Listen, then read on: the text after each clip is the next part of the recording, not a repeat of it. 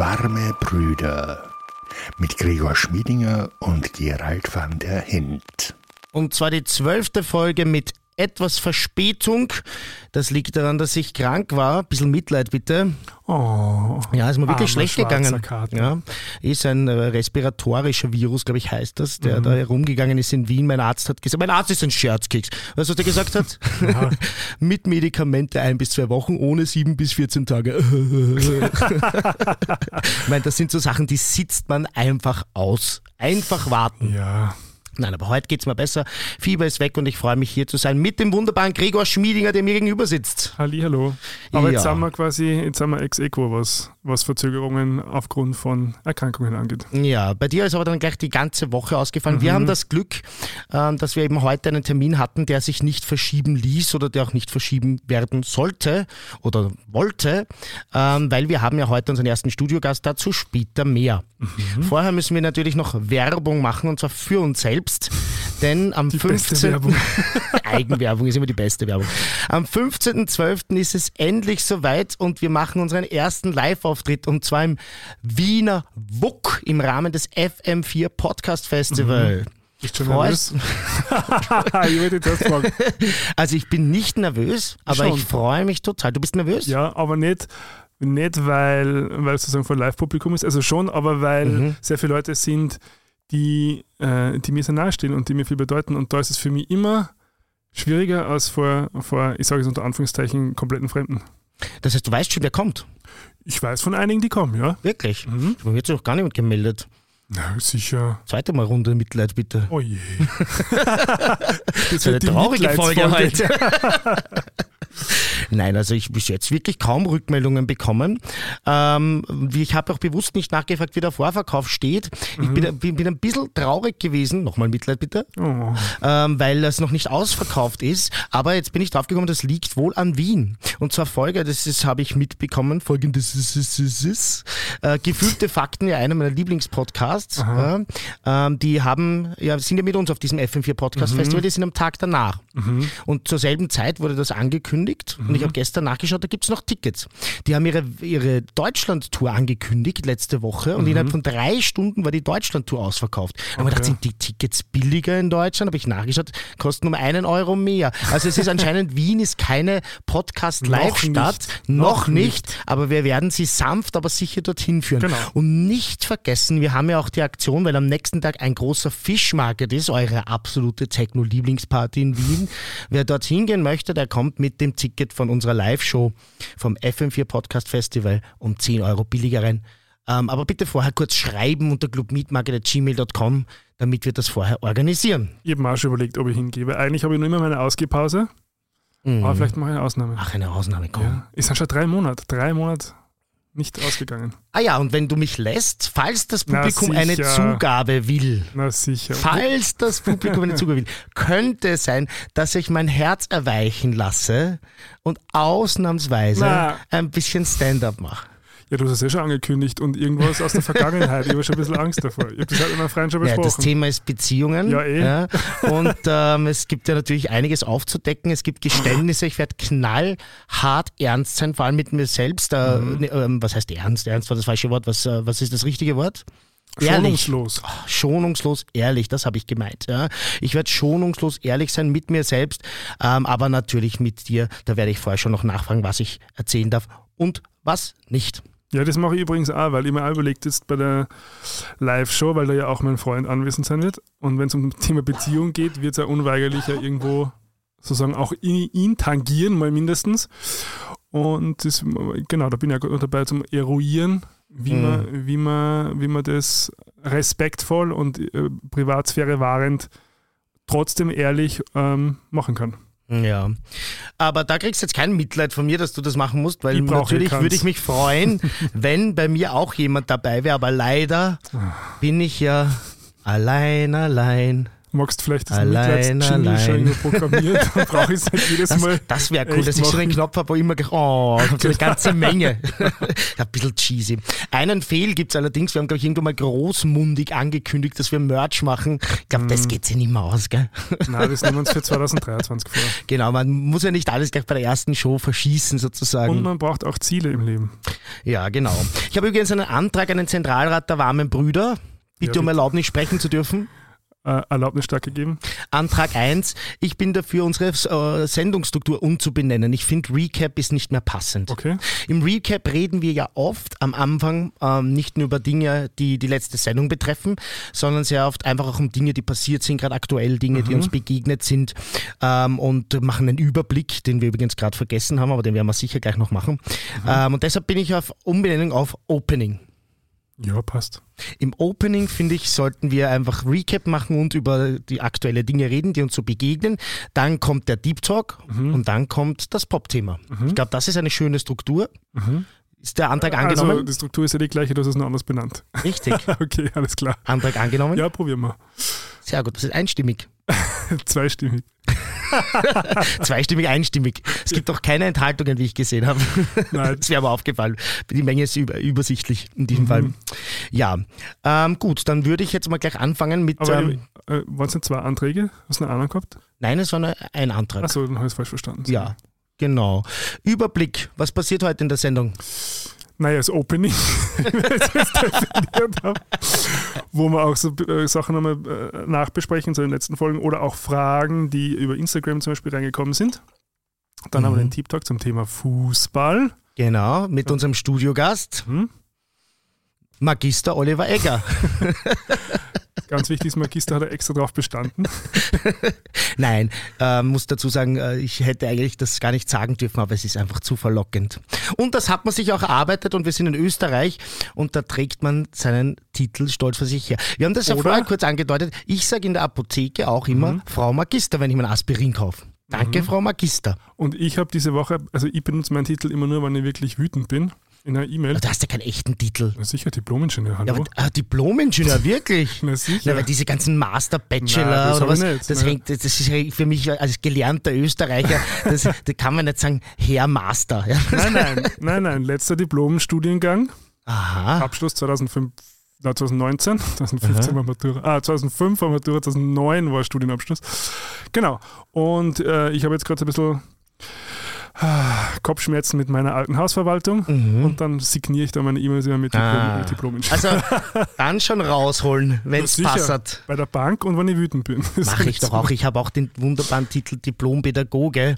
Und ich bin so froh, weil alle nach mir heißen jetzt dann Bachelor of Education. Das versteht ja keiner in Wien. Ja, die, Hallo, ich bin Bachelor of Education. Nein, ich bin Diplompädagoge.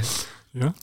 Und wer beim Arzt doch manchmal so aufgerufen. Wirklich. Ja, das passiert doch nicht. Ja, Diplom-Pädagoge. Ja, Diplompädagoge Wenschitz. Achso, na, Das ist dann mit Diplomingenieur. na. Also das höre ich laufen. na, aber, ich beim nehme an, das Arzt kommt immer auf die. an.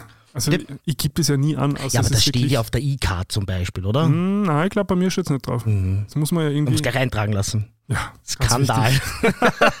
im Sperrbezirk. Gut, also wie Und dann haben wir aber noch das Pop-Thema Ja. als Abschluss, wo wir heute uns darauf geeinigt haben, über Jan Böhmermann zu sprechen. genau. Und vor allem die letzte, ähm, das letzte äh, Segment von äh, Transfeindlichkeit. Genau. Ähm, ich würde natürlich gern anfangen mit dem äh, obvious Thema gerade aus den Nachrichten. Ähm, wir nehmen jetzt gerade am Donnerstagabend auf und äh, am Mittwoch in der Früh gab es in Deutschland eine Razzia. Und äh, da wurde ein Terror, du schaust als ob du das nicht mitbekommen Nein, habe ich hättest. wirklich nicht. Das Terrornetzwerk, das Nein, große. nein. Okay, na dann be- besteht hier dringend Aufholbedarf. ähm, es gab eine riesige Razzia an verschiedensten Orten, auch in Deutschland, äh, in, auch in Österreich und Italien, also eine internationale Operation. Ähm, 25 äh, Menschen wurden verhaftet und zwar war das in, im, äh, im Milieu oder in der Szene der Reichsbürger, Verschwörungstheoretikerinnen, Antisemiten. Ähm, und äh, das Spannende ist, dass da wirklich ein, ein, oder das Spannende, das Schockierende, ein Terrornetzwerk ausgehoben wurde, wo es konkrete Pläne, konkrete Pläne gab, einen äh, Staatsputsch zu machen, bis hin zu Morden an politischen Gegnerinnen Ja. und Gegnern. Die waren bereit zu töten. Es gab Waffen, ähm, es gab Netzwerke, es gab ähm, all diese Dinge. Es gab viel Geld. Ja, also das sind ja Leute aus der Mitte der Gesellschaft dabei, ehemalige Richterinnen, ehemalige Polizistinnen ähm, oder Polizisten in dem Fall. Es war ein, ein Mann, ein ehemaliger Bundeswehr. Ähm, Mitarbeiter oder mehrere von Spezialeinheiten, wo es auch schwer war, diese Aktion zu machen. Aktuelle Landsfolge sehr zu empfehlen, ähm, wo das ein bisschen aufgearbeitet wird. Das war eine her große Herausforderung, weil man weiß, was diese Leute können auch. Ja? Also Ja, das, sind, klar. das sind Elite-Soldaten und äh, die muss man dann in der Früh aus dem Bett holen und verhaften. Ja? Also ganz, ganz arg. Ja? Und natürlich wieder Verstrickungen nach Österreich. Und das sind Menschen, die, ähm, die auch äh, sicher äh, zum Teil ein wichtiges Anliegen haben in unserem Bereich natürlich, nämlich die wollen uns nicht. Ja. Und das ist für mich deshalb auch wichtig, das hier kurz anzusprechen. Ähm, das sind Netzwerke, die äh, LGBTIQ plus feindlich sind, die sich bis an die Zähne bewaffnen, die Verbindungen haben zu den Organisationen, die bei uns auch schon ähm, hier Bibliotheken zugemauert haben etc. Also das ist äh, etwas sehr, sehr Bedenkliches Beunruhigend vor allem auch. sehr, sehr beunruhigend. Ja. Ähm, und äh, vor allem, wir schauen halt immer auf andere Dinge. Ja. Bei uns in den Medien ist äh, der, der Blick auf Klimaaktivistinnen und Aktivisten äh, gerichtet. Man kann davon jetzt halten, was man will. Ja. Ich äh, finde sie auch nicht jetzt vielleicht besonders toll, wenn ich auf dem Weg in die Arbeit äh, bin und dann klebt sich jemand vor mir auf der Autobahn fest. Ich möchte das also jetzt gar nicht werten. Ich verstehe es natürlich, ja, weil man zerstöre ja den Planeten, auf dem sie leben wollen. Ja. Also will ich das ja auch nicht verurteilen. Das ist nicht mein, mein Recht, diese Leute zu verurteilen. Aber wir richten den Blick dorthin. Da schreiben ja bis hin zum Falter, schreiben da die Leute, das sind Klimaterroristen. Währenddessen bauen sich Terrornetzwerke auf, die tatsächlich Waffen haben, die Pläne haben. Die hatten Pläne, wer das Staatsoberhaupt Deutschlands wird nach ihrem Umsturz. Und wer soll's werden? Das war, ich weiß den Namen leider nicht, Okay. aber ein Adeliger. Fürst irgendwas, ja, also total peinlicher, ehrenloser, äh, adeliger Name, genau, der dann das übernommen hat. Und wer macht welchen Minister oder Ministerinnenposten? Also die waren komplett vorbereitet, die, die machen keine Späße. Ja. Mhm. Und äh, das ist etwas, ich hoffe, dass jetzt hier ein bisschen ein Aufschrei auch und ein Ruck geht durch diese Gesellschaft, ja, Mhm. äh, weil das war natürlich bestimmt auch nur die Spitze des Eisbergs. Mhm. Ja, diese, diese Reichsbürger alleine schätzt man 25.000 Leute ein. Mhm. 25.000 Leute, die, äh, die das, die Demokratie nicht anerkennen. Ja? Und einfach sagen, das ist für mich, äh, ich, ich, ich, ich, bin- ich mache hier mein eigenes Ding. Ja. Ja? Und das setze ich notfalls mit Gewalt durch. Und boah, da müssen wir hinschauen, hey. Mhm. Ja, und wieder ganz viele Esoteriker, Seher und Pendler mittendrin. Der Armin Wolf hat in der ZIP 2 gestern gesagt, das ist super. Diese ganzen Seher und Pendler, die haben sich offenbar nicht auspendeln können. Das, ja, das ist ja oft so. also es ist hier zu einer Razzia kommt, weil sonst wären sie irgendwie darauf vorbereitet gewesen. Das fand ich recht lu- recht lustig. Aber auch äh, eigentlich ist es ja nicht zum Lachen, sondern der Ja. Hintergrund ist recht brutal. Ich weiß, du versuchst dich ein bisschen den News äh, so ein bisschen zu entziehen, Nein, ich. gar nicht. Weißt du, woran es liegt? Mhm. Dass ich seit eineinhalb Wochen auf Facebook gesperrt bin. Warum und ich, und das? ich habe meine, ich hab meine Nachrichten kriege ich normalerweise über Facebook. Deswegen den Nacktfotos, die du immer verschickst. genau. Die vielen Nacktfotos, die nur dir schicken. Ungefragt. Ja, genau. Nein, das ist unser, Hat mein Melden endlich was gebracht. Nein, äh, ist, keine Ahnung warum. Also, na, ich weiß schon warum, äh, weil angeblich mein Name nicht mein Name ist. Mhm. Äh, ganz eigenartig. Und ähm, das dauert echt ewig. Das geht mir am Arsch. Schau, aber das, das verstehe ich jetzt dann überhaupt nicht. Ihm, darauf wollte ich auch noch hinweisen. Unter den Berichten zu diesem Vorfall, zu dieser Razzia und zu diesem Terrornetzwerk, Mhm. hast du unten ganz eindeutig und wenn du, ich brauche drei Klicks, bis ich erkenne, dass das ein Fake-Profil ist und dass Ja, das ein ja. russischer Bot ist, Ja, wahrscheinlich mutmaßlich aus, äh, aus äh, dem ehemaligen Leningrad, wo ein Student sitzt Mhm. und da schreibt, aha, damit will jetzt die Nancy Faeser wieder nur ablenken von den Mhm. linken Terrornetzwerken. Das war die gängigste Meinung drunter Echt? und jedes Profil gleich. Entweder gar kein Profilbild oder ein Hundebild oder irgendein generisches Bild. Wenig Freunde, wenig Beiträge, nur drei, vier politische Beiträge aus Mhm. der letzten Zeit. Also so klassische Bots. Und da irgendwie macht man nichts, aber der Gregor Schmiedinger hat keinen echten Namen. Also Und das was- verstehe ich ja Und überhaupt weißt du, was das. Mhm. Ironische in der Sache ist? Weil ich, also ich lebe ja auch davon, dass ich sozusagen andere Social Media Kanäle betreue, wie zum Beispiel das Österreichische Filminstitut. Mhm. Und ich musste mir jetzt ein neues Profil machen mit einem Fake-Namen, damit ich diese Pages weiter betreuen kann. Nein, aber das, da, da muss uns was einfallen. Also uns nicht Facebook und Aber oder unseren Regierungen. Facebook muss da was dagegen machen. Die zerstören unsere Demokratie. Ja. Diese Profile, du hast den Eindruck darunter, wenn jemand einfach nicht sehr politisch gebildet ist und jemand, der sein Wissen hauptsächlich aus Österreich und der Krone bezieht, der schaut sich das an und der glaubt jetzt dann wirklich, dass die Nancy Faeser möglicherweise äh, das alles inszeniert hat, mhm. um von dem linken Terrorismus abzulenken. Das kann man doch nicht stehen lassen. Da müssen wir als Demokratie sagen, Facebook, wenn du in Österreich, in Deutschland, in Europa hier aktiv sein willst, dann musst du was gegen diese Bots mhm. und diese, diese, diese Heer, Herrschaften, ja? ist das ein Wort, diese Scharen an, an Trolls, die mhm. bezahlt werden, die das professionell machen, um hier unsere Demokratie zu destabilisieren. Da müsst ihr was machen. Ich bin wirklich angefressen. Da werden wir eh im Pop-Thema auch nochmal drauf kommen. Also diese quasi russische Propaganda, mhm. ähm, die sich ja in vielen Bereichen äh, wiederfindet, selbst da, wo ich es nicht mehr mal vermutet habe. Mhm. Aber dazu später mehr. Ich habe im Opening nur mehr eine Kleinigkeit. Ja, die ja. mir noch wichtig war. Wir haben in der letzten Sendung über Colorado Springs gesprochen, mhm. den, auch den Terroranschlag auf einer LGBTIQ Plus Bar. Das Thema ist weg. Und das macht mich fertig. Ja, äh, zwei ja, Wochen ist das her, es ist nichts mehr. Ich habe heute nochmal gegoogelt, der letzte mhm. Eintrag ist zwei Wochen her, es war ein Tag Thema. Wir tun so, als wäre das schon wieder erledigt und wir ziehen, die Karawane zieht weiter mhm. und da sind Menschen gestorben, und zwar gar nicht wenig und es geht um Waffengesetze und wir gehen zur Tagesordnung über Hüben wie drüben, genauso in Amerika wie hier, aber auch eine internationale Suche gemacht. Das Ding ist weg und es geht mir nicht gut damit. Aber das ist doch so wie Bratislava. Genau wie Bratislava. Mhm. Und ich frage mich, wie oft wir das jetzt noch machen, ja, dass wir dann einen Tag darüber reden, da sind alle betroffen, oh, um Gottes Willen, mhm. wie schlimm und alles zieht weiter und es ändert sich original nichts. Solange bis die nächsten zwei, drei, vier, fünf, sechs, sieben LGBTIQ plus sterben. Es mhm. geht nicht. Ja. Ihr könnt uns nicht umbringen und wir gehen alle wieder weiter und, und, und, und gehen zur Tagesordnung über. Das geht nicht. Ja. So, damit bin ich im Opening schon fertig. Na, wir haben ja nur auf Instagram eine Frage gestellt bekommen. Ähm, mhm. Zu unserem letzten Thema Fitness war ja einmal die Frage quasi, welche Meditationsart ich mache, weil du ja da auch äh, verraten hast, dass das meine nicht verhandelbare Morgenroutine ist. Mhm. Und ähm, einmal zu, dein, zu deinem, wie, wie deine Trainingswoche so ausschaut. Magst du vielleicht anfangen? Äh, ja, gerne. Also ähm, ich mache ja eben ein bis zweimal die Woche ähm, Boxen, also Thai-Boxen, Muay Thai. Mhm. Ähm, das nehme ich jetzt mal außen vor. Ich nehme an, das war nicht gemeint, sondern ich denke, es geht um das klassische Krafttraining, mhm. Fitnessstudio.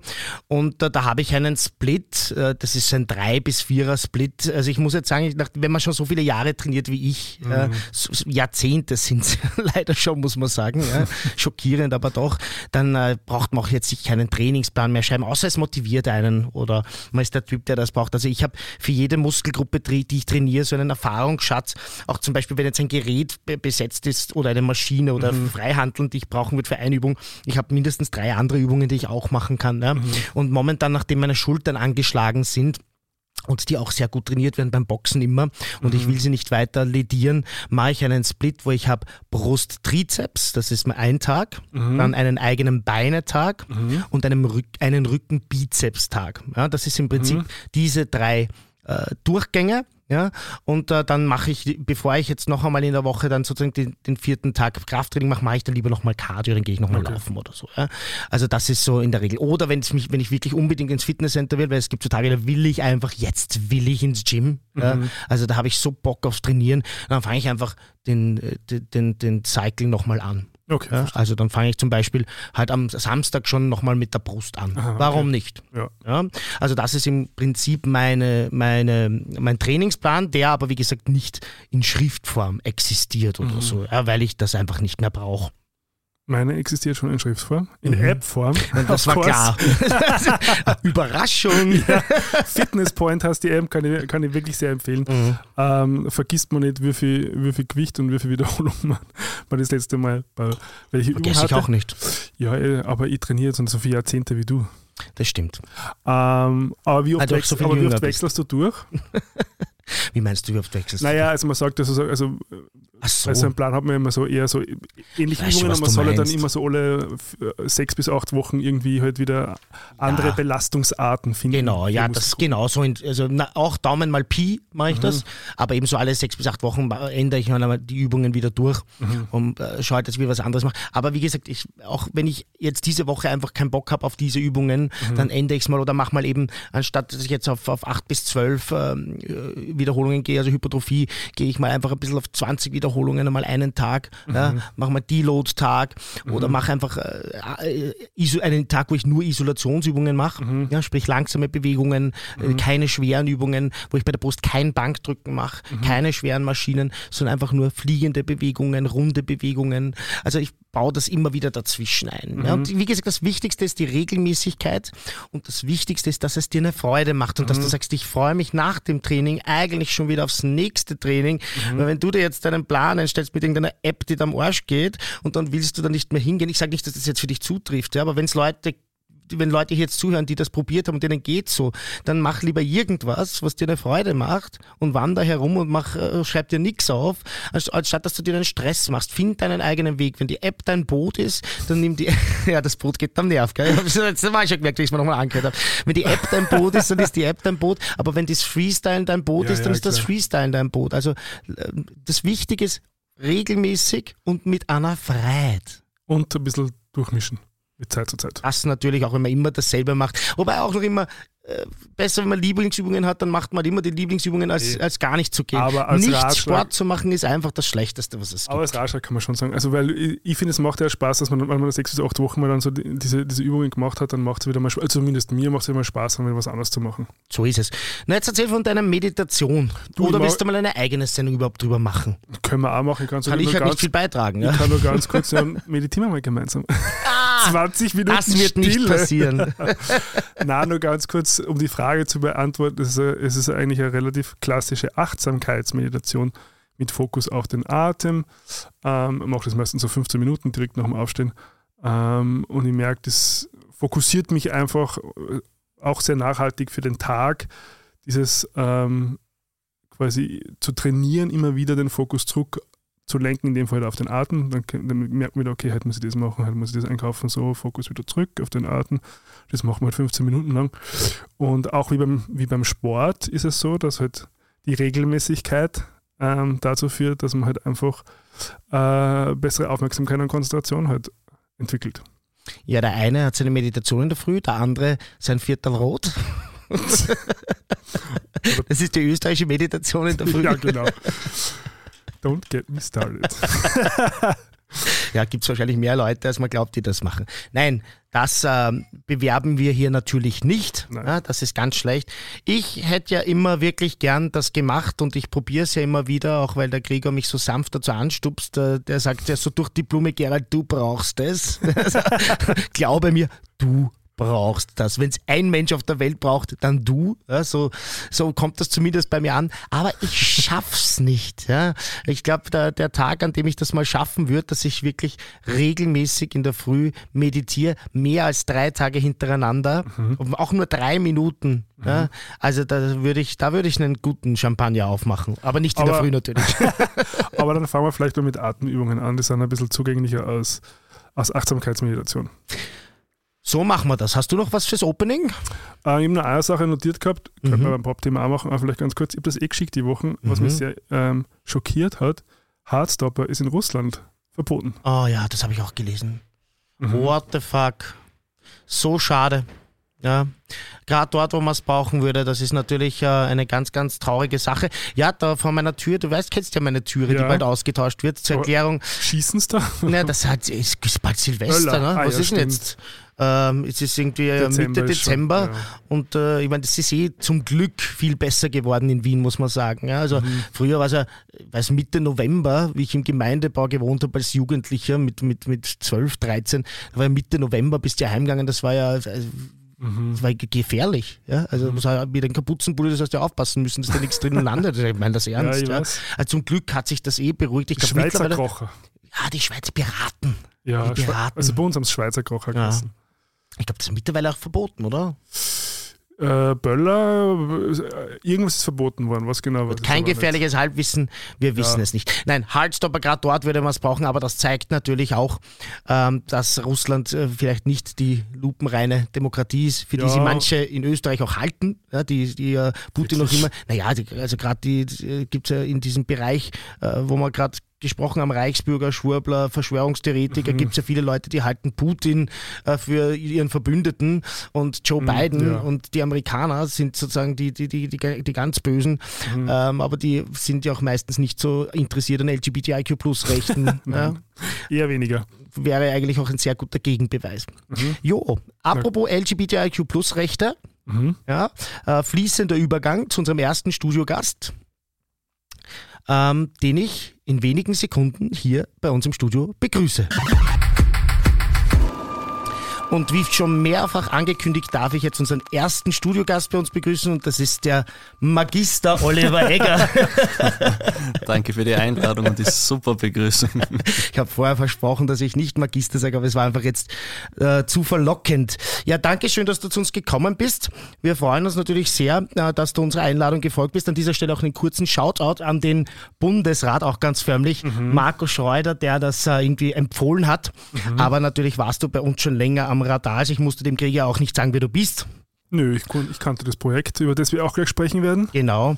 Und äh, ja, aber nicht nur darüber, sondern halt so generell ein bisschen über, über Fußball und unseren Zugang. Ich habe mir überlegt für in der ersten Runde, dass jeder vielleicht ganz kurz anfängt, ähm, seinen Zugang zu Fußball zu sagen. Der Krieger lacht schon, weil ich glaube, da kommt nicht so viel. Ja, sicher kommt da was, Kommt aber vielleicht nicht das, was man erwartet. Aber am spannendsten ist das, ist das natürlich bei dir. Könntest du uns einen kurzen Abriss über deinen Werdegang und über deine Stationen im Fußball und wie das bei dir überhaupt gekommen ist als, als, als Kind, Jugendlicher? Weil weil bei mir ist, ich bin ja so ein Spätberufener, ich denke mal, bei dir wird es anders sein, sonst hättest du nicht aktiv gespielt. Genau, also schon seit dem Kindergartenalter spiele ich Fußball, ähm, bin durch meine Eltern ähm, zum Sport gekommen, weil der Papa hat selbst aktiv in Gradkorn gekickt.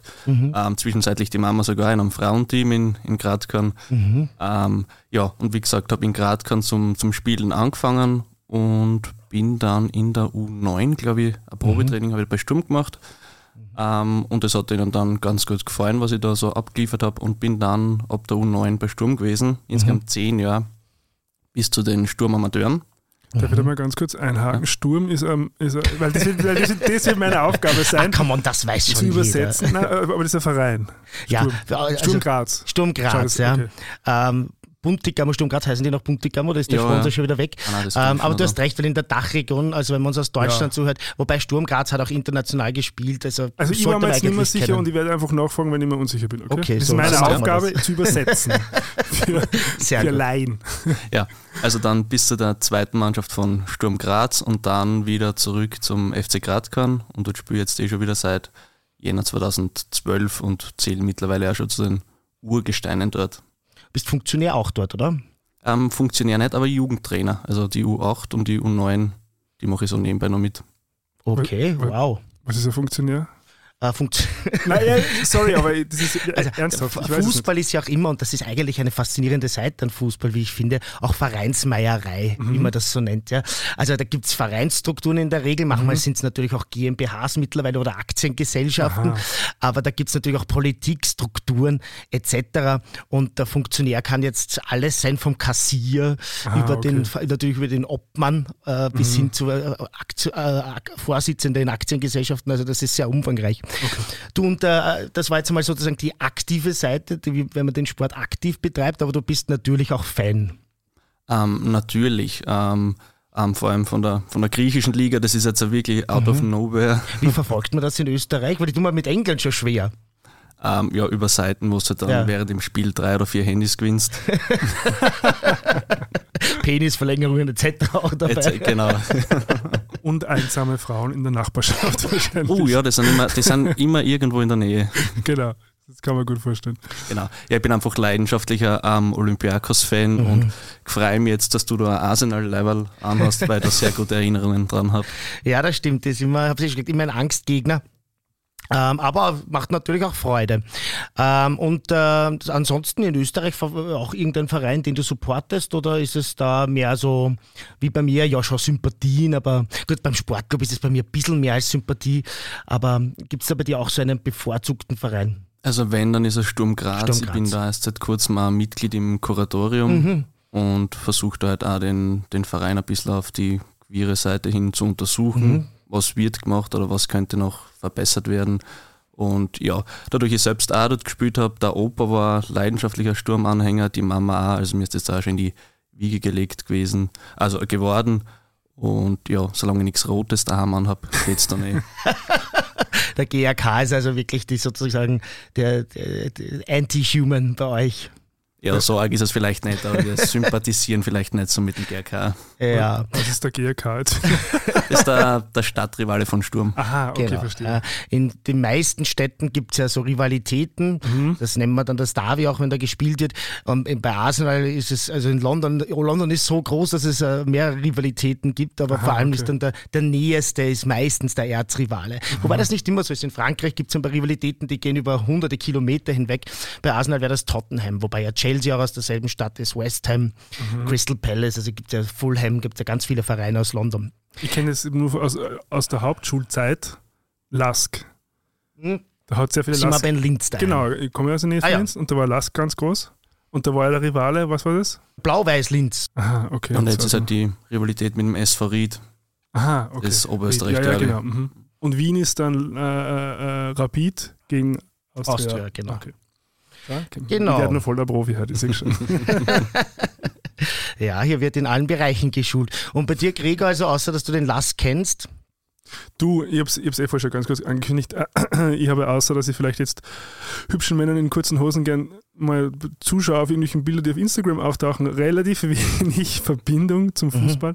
Das geht schon sehr viel zurück. Ich weiß nicht, wir haben ja schon mal drüber gesprochen. Mein Vater hat sehr gerne Fußball gespielt. Ähm, und äh, auch mit meinen Freunden damals, nur mich hat es eigentlich nie interessiert irgendwie. Und ich habe das halt so mitgekriegt, so nebenbei halt. Also natürlich diese, diese Faszination und, diese, und dieses, ähm, dieses, dieses Identifizieren mit einem Verein und so weiter. Aber ich habe das persönlich irgendwie nie gehabt. Also weder, weder sozusagen im Spiel hat es mir Spaß gemacht, nur im Konsumieren. Aber du bist dann auch nicht jemand, der, das ist ja so ein Satz, den Fußballfans hassen.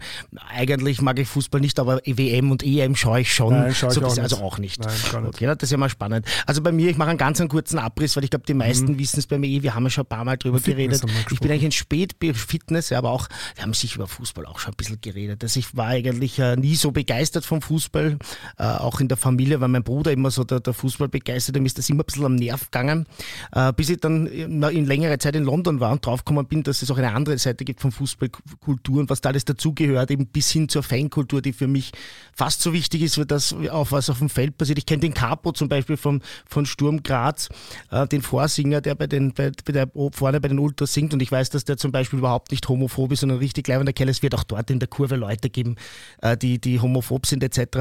Aber diese ganze Kultur rundherum hat mich total bewegt und äh, dann bin ich, äh, also in dieser Zeit, äh, Henri, Pires und so weiter, war es auch nicht schwer, sich zu verlieben in, in den FC Arsenal und bin jetzt das jetzt seit ganz, ganz vielen Jahren Mitglied und verrückt und fliege auch im Jahr mehrmals hin, um mir das anzuschauen. Und in Wien gehe ich halt gern zum Sportclub, weil das ist halt so dieses Bobo-Paradies, das man sich gemacht hat. Es ist halt auch leichter, als schwuler Mann sich auf die Friedhofstribüne zu stellen, als auf die West äh, zum Beispiel. Meine Familie war immer grün-weiß. Also ich habe mich da im Gegensatz zu dir so ein bisschen wegentwickelt von der Familie, wobei ich Rapid nicht hasse. Ja? Also da gibt's ja äh, teilweise beim Sportclub große Ros- Ressentiments, ja? vor allem auch wegen der Geschichte. Es war ja der deutsche Meister äh, in, in einer Zeit, wo Österreich äh, nicht, äh, also wo Österreich Deutschland war. Und da gibt's ja sehr viele, die das aus diesem Grund auch ablehnen. Ja, ähm, natürlich das wichtigste Thema, das momentan auf der Hand liegt, wenn man über Fußball redet. Wir sind mitten in einer Fußball-WM und jetzt stelle ich dir, brauche ich sie nicht stellen, Gregor, die Frage, weil wenn du sagst, du boykottierst die WM, dann ist das so, wie wenn ich sage, ich boykottiere äh, die Schlagernacht der Stars. Also das, das, das muss ich nicht boykottieren, weil das schaue ich nicht. Ja. Ähm, aber ja, bei dir bin ich jetzt sehr gespannt. Boykottierst du die WM? Ich habe es zuerst am Anfang geschafft und irgendwann, irgendwann leider nicht mehr. Ich habe es wirklich versucht am Anfang, also die ersten paar Gruppenspiele habe ich wirklich, ähm, da habe ich mich in ein anderes Zimmer umgesetzt oder so, damit ich auch nicht mitschaue, aber irgendwann bin ich dann auch in den Traut reinkommen und habe es mir dann angeschaut. Nein, ich bin total beruhigt, dass du das sagst, weil bei mir ist es exakt gleich. Ich habe ein bisschen eine gute Ausrede natürlich, weil ich bin krank geworden, aber stimmt ja nicht ganz. Ich kann mich erinnern, das erste Mal, wo ich schwach geworden bin, als ich bei bei WM, EM ist es immer England, ja, äh, wo, wo ich mich am meisten sozusagen identifizieren kann, eben weil ich ja ein bisschen dort war und weil dort ja auch der Arsenal, äh, wobei wir oft bei England gar keine Arsenal-Spieler spielen. Ja, jetzt ist es gerade mit Sakar äh, sogar das, ein Schlüsselspieler, ja, aber das war nicht immer so. Aber bin dann am Heimweg vom, vom Motto, glaube ich, war's, betrunken bei einem Lokal vorbeigegangen und, dann, und dann habe ich halt zufällig dort vor dem Lokal so, ich glaube, eine halbe Stunde verbracht und bin irgendwann drauf gekommen, es geht sich nicht aus. Wenn man diesen Sport liebt, ja, dann wirst du wahrscheinlich irgendwann schon. Das ist ein großes Geständnis, weil ich habe noch natürlich so herumgerülpst, das boykottieren wir und so weiter. Also das ist jetzt quasi für alle, die zuhören, ja, ich bin schwach geworden. Aber man kann es ja, glaube ich, in Zeiten von Social Media sowieso, äh, entkommt man dem wahrscheinlich sehr schwer, oder? Also aber natürlich nicht dasselbe. Wie ja, ja, klar, aber trotzdem, also, reinzieht. Es ist, es ist sozusagen so easy in, oder? Wenn man schon, okay, dann, dann, kriegt man da ein bisschen was mit und da ein bisschen was mit und dann, also es ist ja, so ja, schnell dabei. Genau, am Nachmittag dann einfach mal so nebenbei einschalten und laufen mhm. lassen und nebenbei irgendwas anderes tun und dann schaut man es halt irgendwie ja, also jetzt, wo ich eben krank war und mit Fieber im Bett, es war herrlich. Also äh, in der Gruppenphase viermal zwei Stunden Fußball am Tag, dazwischen hörst du dem Herbert Prohaska zu oder den Roman Melich und das geht halt dann den ganzen Tag. Also ich muss sagen, es war fantastisch. Ich bin schwach geworden und ich stehe dazu. Aber es war ja eben auch so, Tommy Schmidt hat das in seinem Podcast gesagt. Es hat jetzt nichts mit LGBTIQ plus zu tun. Das ist ja gemischtes Hack, der größte deutschsprachige Podcast. Er hat gesagt, er hält das überhaupt nicht aus. Das ist sein Fußball und warum müssen wir uns das jetzt wegnehmen lassen? Und er ist total angefressen, weil selbst wenn er schaut, es macht natürlich nicht so viel Spaß, weil du hast ja ein bisschen dieses schlechte Gewissen ich, und er fühlt sich beraubt um etwas. Kannst du das nachvollziehen? Ist das für dich auch so als Fan, dass du da sagst, auf die FIFA bin ich richtig angefressen? Ähm, ja klar, ähm, auf jeden Fall, weil da einfach so, so viel ähm, schief läuft und dann innerhalb von den ersten zehn Minuten siehst du dann jedes Mal den Infantino auch noch mhm. groß im Bild, dann bin ich gleich mal auf 180 gekommen. Nein, so arg ist es auch nicht, aber es ist schon ähm, extremst beschämend, ähm, was da abgeht, ähm, was eh mittlerweile seit Jahren schon bekannt ist und ja, einfach sehr, sehr wenige Verbände auch wirklich aktiv etwas dagegen tun. Und was sagst du oder was antwortest du Leuten, die sagen, ja, okay, Olympia in China, ähm, Sportevents in Russland, der große Preis von Abu Dhabi, warum macht man jetzt gerade bei Katar dieses Fass auf? Was würdest du jemandem antworten, der das sagt? Also nicht, ich spiele jetzt des Teufels Advokat, das ist jetzt nicht meine Meinung. Ähm, ich glaube einfach, da die Rechtslage so mhm. ähm, hinter, ähm, hinterständig ist oder, mhm. oder, rückständig, sagen wir so, ähm, dass da einfach auf dieses Thema deswegen so aufmerksam gemacht worden ist, weil mhm. du wirst, wir, oder wir würden in Katar halt wirklich eingesperrt werden. Und ich glaube, deswegen ist es einfach ähm, ja, da so groß in den, in den Medien. Ähm, wobei, wenn jetzt in Russland irgendetwas noch ausgetragen wird, dann wäre es ja. im Endeffekt das gleiche in Grün, weil da sind wir auch nicht mehr weit davon entfernt, dass eine ähnliche Gesetzeslage ähm, bald einmal herrscht. Ja, ich, ich finde auch dieser Blick in die Vergangenheit ist nicht immer nützlich, aber man darf in die Zukunft blicken. Und ich würde mich schon freuen, wenn man auch bei zukünftigen Sportereignissen sagt, pass auf, ein Sportereignis soll auch was Positives bringen. Man kann hier Missstände aufzeigen. Natürlich kann man jetzt zum Beispiel bei den, die nächste WM in den USA, natürlich, USA ist eine Demokratie, da können die Leute andere Menschen wählen, die dann was wegen ihren Waffengesetzen machen mhm. oder so. Aber prinzipiell mal zu sagen, pass auf, wir wünschen uns auch, dass ihr nicht mehr systematisch schwarze Menschen durch die Polizei tötet ähm, oder dass äh, die Leute Waffen haben, um Anschläge in schwulen Lokalen zu machen. Das wäre schon eine schöne Forderung, die man durchaus auch stellen kann, jetzt vielleicht ohne ja. Boykottdrohung, weil der Unterschied ist klar. Also nicht, dass jetzt bitte mir Leute schreiben und sagen, verstehst du nicht den Unterschied zwischen der USA und Katar, aber generell zu sagen, Politik ist halt ein, ein, ein sportliches, äh, ein, ein sportliches, ein politisches Konstrukt. Und es gibt Fußball ohne Politik nicht. Oder gibt es das? Weil das ist ja auch so ein häufiges Argument. Trennen wir doch Fußball und Politik. Was sagst du den Leuten? Ähm, dass für mich einfach Menschenrechte und Antidiskriminierung für mich ähm, nicht viel mit oder schon auch mit Politik zu tun haben, mhm. aber was rein Menschliches sind. Und ich glaube, dass man das vom Fußball einfach nicht, nicht trennen kann.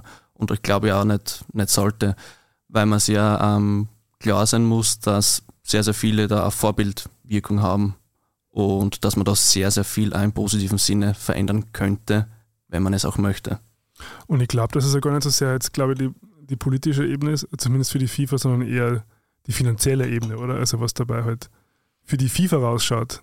Also das ist ja, also denen ist ja sozusagen das Politische eher, also egal, so wie, so wie es ich, also ich habe jetzt den Netflix-Doku ja. geschaut, FIFA uncovered. Und da ist ja schon sehr deutlich, also da geht es darum, wo kann ich FIFA für sich am meisten rausholen, habe ich das Gefühl gehabt. Und mhm. dann, und, und, und wenn es ein Diktator ist, ist es ein Diktator und wenn es eine Demokratie ist, ist es eine Demokratie. Also ich glaube, das ist so, mhm. das, das, steht so drüber. Das ist halt dann natürlich jetzt ein, ein Nebeneffekt, sage ich es unter Anführungszeichen, dass natürlich jetzt dort die Missstände mit was, was ähm, ähm, Menschenrechte angeht, halt nicht so groß sind, aber also ich glaube, das ist jetzt, man hat in Kauf genommen, weil halt sozusagen für die FIFA oder für gewisse Funktionäre der FIFA dabei was rausgeschaut hat. Es geht, es geht auch um Bestechung etc. Aber das, soweit möchte ich jetzt gar nicht gehen. Mein Punkt ist, ich habe dieses Argument nie verstanden. Also seit dem ersten Moment war für mich klar, wie ich mich eben relativ spät im Leben in Fußball verliebt habe. Und vielleicht ist es deshalb vom ersten Moment für mich klar gewesen, dass das politisch ist. Wir haben schon über Vereinsmeierei gesprochen. Aber wenn man sich anschaut, wie das mit den brasilianischen Spielern ist, dieser Markt, dass das ein, ein, eine Hoffnung ist von jungen mhm. Männern dort irgendwie aus diesem Leben, diesem Elend auch teilweise zu entkommen kommen. Ja. Äh, also das ist doch das von vorn bis hinten. Es gibt keinen Aspekt vom Fußball, der nicht politisch ist und das ist in den meisten Sportarten so wahrscheinlich in allen. Und deshalb habe ich das ja nie verstanden, wie das jemand jetzt mit einem Seziermesser trennen will. Das wird natürlich nicht gehen. Ne? Na, ähm, dann müsste man zum Beispiel jegliche Antidiskriminierungskampagnen einfach auf Eis legen genau. und sagen, ähm, wir sind nicht mehr politisch, wir setzen uns überhaupt nicht mehr ein, macht, macht einfach was wollt im Stadion. Und das funktioniert, glaube ich, auf keinen Fall. Und das ist ja auch der Punkt, dass nämlich äh, die FIFA sich ja das selber auf die Fahnen schreibt und das in ihren Statuten drinnen ja. hat, dieses Fußball ist für alle und so weiter. Und dann mhm. äh, lädt sich oder dann bewirbt man sich um diesen Wettbewerb, der für das steht und widerspricht dem diametral. Das muss man auch sagen. Also die mhm. haben sich ja beworben. Es hat ja niemand gesagt, wir werfen euch das jetzt auf den Schädel, ja, sondern die haben sich ja für einen, für einen Wettbewerb entschieden, der dafür steht, dass alle dort willkommen mhm. sind, egal welche Religion, Hautfarbe, Sexualität etc. Das muss man auch sagen. Ne? Ja, es ist ja dieser, dieser Einspieler vor den Spielen dieses Football Unites eben mhm. von der FIFA ist ja im Endeffekt ein kompletter Hohn. Absolut. Ja, vor allem, vor allem sehr, sehr groß auf die Fahnen geschrieben, diese, diese Jugendförderung ja damals, dieser Sepp Blatter, der Finde ich eine ganz spannende Figur übrigens. ähm, da kommt sicher nur in der Film, glaube ich. ja, garantiert. Ähm, aber das war ja sozusagen immer das Argument, oder dass uns so wieder halt eine Million dorthin gegangen ist, eine Million dorthin gegangen ist, unter dem Deckmantel, sage ich jetzt einmal, der Jugendförderung. Was ja an sich, also das ist, das ist lustig, dass dann immer so Kinder so und Jugendliche so instrumentalisiert werden, wie man sie in anderen politischen Sachen ja auch aufzieht, ähm, um dann gewisse Dinge halt zu rechtfertigen. Mhm. Ich habe jetzt noch als Frage auf, aufgeschrieben, weil mich das so fürchterlich aufgeregt hat, dass jetzt die One Love Binde dran schuld ist, dass Deutschland ausgeschieden ist. Ähm, vorher muss ich das, genau, vorher muss ich das dem Gregor noch erklären nein, oder den, nein? nein? Das war sogar bei Promi Big Brother. Ich habe es mitgekriegt. Gut, ich würde es trotzdem ganz ja, kurz bitte. erklären, weil eben auch Leute zuhören, die das vielleicht nicht mitbekommen. Die deutsche Nationalelf ist äh, nach der Gruppenphase nach Hause gefahren ähm, und sehr schnell war in Deutschland der Reflex da, dass äh, auf die Diskussion rund um diese Binde zu schieben schieben. Also es gab so eine One Love Binde, die die Kapitän tragen wollten, Kapitäne tragen wollten. Ähm, und äh, Oliver Bierhoff hat sich diesbezüglich geäußert. Ähm, Hitzelsberger hat sich diesbezüglich geäußert. Man, man, das hat mir im Herzen wehgetan. Arsene Wenger hat so einen depperten Spruch diesbezüglich gemacht. Ähm, was sagst du dazu? Was würdest du diesen jetzt entgegnen? Ja, erstens einmal diese One Love Kapitänsbinde war sowieso schon mal ein fauler Kompromiss, mhm. dass man nicht ähm, die Regenbogen-Kapitänsbinde ver Kapitänsbinde verwenden muss. Mhm. Und die Deutschen sind ausgeschieden, weil es einfach verdient war. Natürlich. Ja, ganz klar. Und das jetzt auf eine Kapitänsbinde zu, zu schieben, das ganze Ausscheiden, das ist einfach ein komplett falscher Take und der ist mhm. auch wirklich ähm, sinnlos. Mhm. Und auch wie Arsene Wenger gesagt hat, ja, es sind nur die Mannschaften weitergekommen, die sich nicht auf Politik konzentriert haben, sondern auf das Spiel, ähm, ist er da Stimmt einfach nicht. Blödsinn. Stimmt einfach. Also in England Blödsinn, war diese Diskussion wesentlich größer noch als in Deutschland, weil ein irrsinniger Druck auf die Spielerinnen und Spieler. Ähm, also das, ich habe auch nicht verstanden, was ihn da geritten hat. Ja, das kann nur ein Ringen um Ideen sein. Ja. In Holland war es ein ganz großes Thema. Also ich glaube, die spielen ja nicht so schlecht momentan. Ne? Nein, das, das ist ein guter dabei und das wird Marco Schreuder sicher auch ganz sicher, ganz sicher gefallen. Ja. Ähm, ja.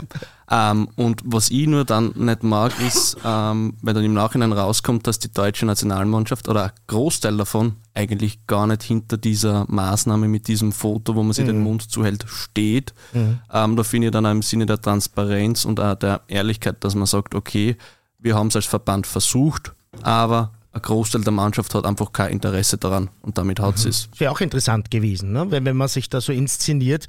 Das äh, war ja auch in der Böhmermann-Sendung, über die wir nachher reden werden, äh, der Gregor und ich, äh, das mit Oliver Pocher, dass wir sind jetzt da die, die mhm. Retter der, der LGBTIQ+, ja, dass das in Wirklichkeit halt nicht so war. Ja. Übrigens, heute ist auch ein Artikel rausgekommen auf RAN, habe ich gerade relativ frisch vor der Sendung gesehen, dass man jetzt draufgekommen ist, dass es vielleicht nicht nur an der One-Love-Binde lag, sondern dass sehr viele Spieler von Deutschland das auch irgendwie so als Urlaub gesehen haben und dass da Partyzustände waren und die, die Kinder und die Frauen vielleicht ein bisschen wichtiger waren als die Konzentration auf das Spiel.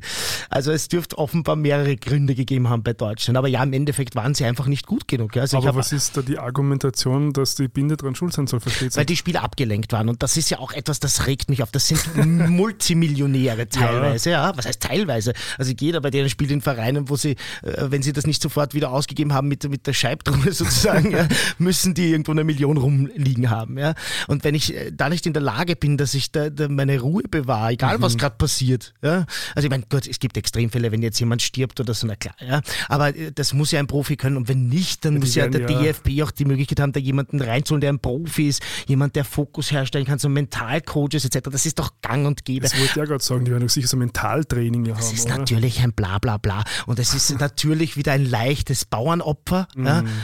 Das ist eigentlich so was, sorry, wenn ich das sage, aber so ein österreichischer Move eigentlich. Ja. Wir sind ausgeschieden im Fußball. Wer könnte jetzt schuld sein? Ja. Also, aber Österreich sicher nicht. Ja, oder ja, die österreichischen Spielerinnen Wir haben es wenigstens boykottiert. Das ist ja etwas. Das stimmt, ja. Da kann man uns keinen Vorwurf machen. Wir sind nicht dabei. Ja, da schließen wir WM vielleicht ganz kurz noch ab. Wer wird Weltmeister? Ah, ich habe keine Ahnung. Also hast du nicht mal eine, eine, eine Tendenz? Ähm, Frankreich, Brasilien, glaube ich, sind mhm. ganz, ganz heiße Favoriten. Ähm, ansonsten ist es mir eigentlich, muss ich wirklich sagen, relativ gleichgültig. Meine, ja. meine Griechen sind nicht dabei, von dem her kann Also du bist auch nicht so, dass du dann wegen dem Verein auch so ein bisschen Griechenland unterstützt. Aber ja, generell auch Fall. bei dir so, dass äh, ähnlich wie bei mir, dass immer der Clubfußball wichtiger ist als, als die Nationen, als der Nationenfußball ist, das ist bei dir ausgeglichen. Nein, nein, nein, also Olympiakos an erster Stelle, dann kommt einmal okay. lang gar nichts und dann vielleicht einmal das griechische Nationalteam und dann hat es eh schon fast. Hast du mir schon gesagt, wo diese, wie du gerade auf Olympiakos, übrigens habe ich in der letzten Folge gesagt, Olympiakus, ist auch lustig, ähm, wie du, wie du gerade dazu gekommen bist? Ähm, London ist irgendwie leichter, ne? da ist jeder irgendwann einmal. Mm, ähm, Kennst du den Carambeu? Hast du den noch kennt? Christian Carambeu? Ja, sag War französischer. Nationalspieler und der war damals als Kind mein absolutes ah. Idol und der ist dann irgendwann einmal zu Olympiakos gekommen mhm. und dann bin ich bei dem Verein einfach hängen geblieben und da war dann auch mein absoluter Lieblingsspieler, Antonis Nikopolidis, mhm. ähm, legendärer Tormann, hat 27 ausgeschaut, ungefähr wie der George Clooney, also komplett grau. uh, und der hat ewig lang dort gespielt und seitdem bin ich einfach ähm, fanatischer Olympiakos-Fan. Und da äh, bist du auch ab und zu dort, nehme ich an. Um, ähm, bis jetzt war ich einmal war erst dort. Einmal warst ja. du erst dort. Ja, das ist natürlich auch schwerer zu bereisen, muss man sagen. Das ist, das äh, ist natürlich nicht so, dass man da in den Flieger steigt und du bist äh, quasi in zwei Stunden dort, sondern wie, da muss man schon gleich irgendwie umständlich anreisen. Ne? Um, na, die Anreise ist eigentlich ganz, ganz okay gewesen, Flughafen? außer dass ich sicher beim Taxifahrer viel zu viel Zeit habe, weil er einfach nicht verstanden hat und er einfach 59er verlangt hat. Und ich habe mir gedacht, okay, er hat mich zum Hotel gebracht, ähm, hast du vielleicht sogar verdient. Lebend zum Hotel nämlich. Das stimmt, ja. Aber nur ganz kurze Verständnisfrage. Also, Clubfußball und also die Nationalteams bestehen dann als Einzelspieler von anderen Clubs, habe ich das richtig verstanden? Ja, Oder wie ist es normalerweise? Spieler. Oder wie entscheidet sich das, wer, wer denn in der Nationalmannschaft ist? Willst du vielleicht als, als Gast? Ähm, der Nationaltrainer. Aha, der, der okay. entscheidet es, also der hat den Job, ähm, die Besten aus einer Nation auszuwählen von mhm. den ganzen Vereinen. Also der bereist da dann wahrscheinlich die ganze Welt, schaut sich Spiele vor Ort an mhm. und beruft dann einen Kader ein mit ein bisschen mehr als meistens um die 20 Leute oder mhm. so, wo er findet, das sind im Moment die Besten von einem Land und die spielen dann für, für Österreich zum Beispiel. Aber das müssen Staatsbürger sein oder müssen die nur in einem Club spielen von, von einem gewissen Land? Müssen schon, müssen schon Staatsbürger sein. Aha, okay. Und da übrigens einmal wieder ein Politikum, weil das natürlich immer extrem spannend ist. Wann finden die Trainings für, National, äh, für mhm. die Nationalmannschaft statt? Äh, wann geben die Vereine diese Spieler, die sie äh, mit extrem vielen Hunderten, Tausenden Euros und Millionen mhm. Dollar im Jahr, was weiß ich, welche Währung füttern und, und bezahlen? Wann bekommen die Nationalteams Zeit? Wann dürfen diese Veranstaltungen sein? Ja? Dieser Move jetzt auch in den Winter der WM war ja natürlich auch ein Politikum. Politikum. Und deshalb, wie gesagt, also dieses Argument, da, da stellt es mir immer die Haare auf. Also das, wie, mhm. wie, kann man das trennen, Politik und Fußball? Na, gar nicht. Aber was, war, aber was ist das Politikum, das es im Na, Die Vereine zahlen die Spieler und die erwarten sich, dass die für, für, die, für den Verein natürlich bestmöglich spielen. Mhm. Den Spielern ist es aber natürlich oft wichtig, auch für ihr Land. Ja? Mhm. Ich will das jetzt gar nicht schlecht machen. Also, ich bin ja das Gegenteil von einem Nationalisten. Mhm. Aber natürlich freue ich mich immer auch, wenn ähm, österreichische Sportler einen guten Erfolg machen. Bei den Damen jetzt, also wenn ich meine Manuela Zinsberger bei Arsenal, ja, das ist eine Österreicherin, mir blüht mein Herz auf. Und ich finde es auch super, dass die gern für Österreich spielt und dass sie das leidenschaftlich macht. Aber natürlich sagen dann die Vereine oft, okay, du fliegst jetzt zur WM. Bestes Beispiel Gabriel Jesus äh, und einer unserer Schlüsselspieler hat sich jetzt dann verletzt äh, in Katar und fällt wahrscheinlich zwei bis drei Monate aus. Und das ist natürlich immer auch ein Politikum. Also was, wo- pff, ja, de- den Verlust, den wir jetzt haben, der beläuft sich ja in, in, in hunderttausende Pfund in dem Fall. Ja. Wir ist Arsenal. Ja. Ja, ich bin ja Mitglied. Ja, ja, also ich bin langsam. Mitglied in diesem Verein, also darf ich wir sagen. Nein, nein, ich, ich wollte es nur. Na, bin langsam- legitimiert mit einer kleinen Scheckkartengroßen, äh, natürlich. So ein Ansteckpin oder so? Ich, ich, habe ja mal ge- den Satz gesagt, ich gebe mein halbes Geld für Arsenal auf. Ja. Ich habe dieses Jahr gleich schon, und Arsenal ist jetzt ein, so eine riesige Maschine. Ich habe dieses Jahr sieben, acht verschiedene Jerseys schon, ja, weil die machen ja nicht nur heim, auswärts, third, sondern äh, dauernd Special Editions. Also ich brauche wirklich äh, eigentlich einen, einen Zweitjob dafür. Zum Glück habe ich den, in dem ich auflegen gehe. Aber kommen wir nochmal natürlich zurück äh, zu dem, was, äh, was du jetzt da viel berichten kannst. Ähm, ist dir eigentlich Homophobie, und zwar jetzt nicht als, als Zuseher, das, da möchte ich dich dann auch noch fragen, ja, im Stadion, aber als, als Spieler in der Jugend vor allem in diesen, ist dir da selber Homophobie widerfahren oder war das Outing viel zu spät oder also was gibt's da zu erzählen? Also in der Jugend war es ganz sicher so, dass das homophobe ähm, Saga ähm, gang und gäbe waren. Wir sind in sehr, sehr vielen Vereinen sicher auch, auch heute noch. Ähm, und das Ganze hat sicher auch ähm, mein eigenes Weiter, nicht das eigene Weiterkommen, aber meine eigene Lebensgeschichte vielleicht ein bisschen, bisschen verändert, weil einfach ähm, jahrelang mich selbst verleugnet und einfach auch versteckt habe, weil ich mir einfach immer gedacht habe, ich, ich gehöre nicht dazu und das, das geht so nicht und irgendwas passt einfach nicht. Und war sicher ausschlaggebend, dass ich da ähm, beim Fußball einfach dabei war, weil da einfach, ich- du kennst das eh, ähm, da heißt es immer, du musst, du musst ein Mann sein und du musst Eier Genau. haben und du musst hart sein und das sind alles so Attribute, die, ja, mit denen ich damals auch vielleicht nichts angefangen habe.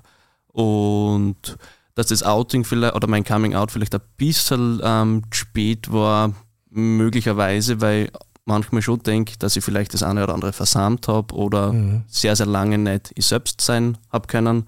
Aber ähm, so wie es jetzt alles gelaufen ist, finde ich trotzdem, dass es dann okay war. In welchem Alter war das dann, das Coming Out? 22. 22, ja, das ist relativ spät, aber äh, gibt ja auch Leute, die das dann Viel- viel- viel wo der später Dreier auch schon noch, vorne ja. steht und viel später. Ja. Also da gibt's ja das komplette, komplette Spektrum. Und so äh, richtig, dass du persönlich angegriffen wurdest, dann wahrscheinlich nicht, weil du ganz einfach äh, äh, ein U-Boot warst. Nennen wir es jetzt einmal so, also halt nicht geoutet. Genau, also da hätte, also da hätte man mich nie irgendwie persönlich angreifen können, weil ich es einfach jedes Mal geleugnet hätte oder auch, auch habe und einfach herumgelogen habe. Gut, du bist ja jetzt auch vom Typ her nicht, ähm, ich hasse das ja, wenn man in diesen Schubladen denkt, ja. Aber da bist ja auch nicht jemand, wo man jetzt relativ schnell einen Anfangverdacht hätte, ja.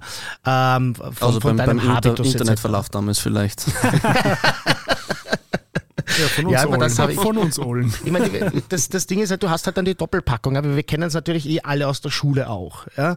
Aber dann gehst halt in die Freizeit und dann bist halt im Verein und dann hast du dasselbe wieder. Ja? Wobei, ja, wobei Fußball ist aus meiner Sicht ja schon nochmal so ein, ein anderes Ah, Level natürlich. ist. Also das ist schon, glaube ich, Natürlich. so einer der letzten großen Bastionen, wahrscheinlich so mit Religion und Kirche, wo, das, wo das sich sehr hartnäckig hält. Na, man braucht nur die Tatsache sich anschauen, dass äh, kein einziger geouteter Spieler bei dieser ganzen WM ist. Ja?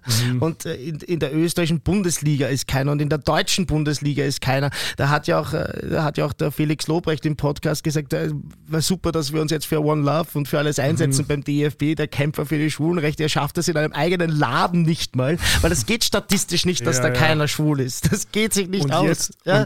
Er schafft es in einem eigenen Laden nicht eine Stimmung zu machen oder eine, eine, eine, eine wie soll man sagen, einfach einen Eine Zustand Kultur. herzustellen, eine Kultur, danke, das Wort hat mir gefehlt, herzustellen, dass der sich da frei entfalten kann. Und das ist die Tatsache. Und jetzt kommt Promi Big Brother. die Geschichte, die ich versprochen Ja, habe. bin ich scha- gespannt. Ich schaffe es überall Reality TV reinzubringen. Nein, es war in der vorletzten Folge. Der Sam Dillon hat mich erzählt, dass er mal einen ähm, Profifußballer aus Deutschland, aus der Bundesliga, gedatet hat, der aber sehr klar gemacht hat, quasi, dass es darf keine Fotos geben, er darf nicht drüber reden. Ähm, und, und also wo, wo der auch so mitbekommen hat, dass es zwar natürlich nach außen hin dieses Image gegeben wird, okay, wir sind eh für Gleichberechtigung und wir wollen, dass, dass jeder das leben kann und gleichzeitig aber intern geraten wird, es eben nicht zu tun. Ja, das äh, gibt auch Agenturen, die Frauen, Spielerfrauen zur Verfügung mhm. stehen. Ja. Also äh, Markus Wiebusch, der Sänger von Ketka, hat ja dieses wunderbare Lied gemacht, Der Tag wird kommen, ist ein heterosexueller Sänger, aber ein irrsinniger Fußballfan und äh, der singt da über einen, über einen Fußballer, der sagt, äh, also der halt homosexuell ist und äh, der von seinen Freunden sozusagen ein bisschen aufgefordert wird, komm, mach's doch, der Tag muss kommen und mhm. dann können die anderen auch, denk doch zurück, früher haben die Leute U, U, U, U, U geschrien am Fußballplatz bei schwarzen Spielern und das ist ist halt dann vielleicht eine Weile so, aber das wird besser. Come on, do mhm. it. Und äh, er sagt dann am Ende, na, der Tag wird kommen, aber ich bin es nicht. Ja? Mhm. Und es, es gibt, äh, man weiß das. Ja? Und es gibt auch Spieler, die sich nach ihrer Karriere dann geoutet haben. Mhm. Eben, ich finde, dieser Ansatz ist ein bisschen schwierig, finde ich, dass dann einem Spieler irgendwie diese, unter Anführungszeichen, Bürde auferlegt mhm. wird, ja, das stimmt, dann mit diesem Coming Out irgendetwas in einem ganzen Verband oder in einem ganzen Land, in dem Sport was zu verändern, mhm. anstatt dass das eben ähm, die Verbände und die Liga von Haus aus schon macht und eine Atmosphäre genau. in den Stadien und um die Stadien ähm, einrichtet, die es einem dann wirklich ermöglicht, ähm, einfach so zu sein, wie man selbst ist. Ja, man muss aber einfach dann noch viel mehr machen. Es müssen viel mehr Regenbogen fahren und so weiter. Ich werde das nie vergessen. Ich war ja vor zwei Jahren im Urlaub im Bibione und habe Mykonos abgesagt, weil äh, mein Hund ja krank geworden ist und ich wusste, er wird sterben, ja, die Juna, mein Schatzi. Und ich war dort und habe das erste Mal seit Jahren wieder Urlaub an einem Ort gemacht, wo es keine einzige Regenbogenfahne gibt. Ich war dort eine Woche. Ich habe dort keine Repräsentanz von Schulleben mhm. gesehen, kein schwules Lokal, keine Regenbogenfarbe, kein, nicht mal am Strand. Das weißt du, ich meine, das ist irgendwo eine Regenbogenfarbe und das macht einen Unterschied. Du musst in den Stadien was machen, du musst mhm. in, der, in, in die Fankultur rein, du musst in die Kurven, du musst zu den Leuten, das ist ganz, ganz wichtig. Aber meine Frage ist, also, was sind so reale Risiken für jemanden in der Bundesliga, wenn sie das outet? Ähm, ich kann da nur aus meiner eigenen Erfahrung ähm, sprechen ähm, dass du einfach beschimpft wirst zum Beispiel. Das kann dir passieren. Was immer wieder von Expertinnen oder von Experten gesagt wird, dass man vielleicht ähm, Sponsoren verliert. Mhm.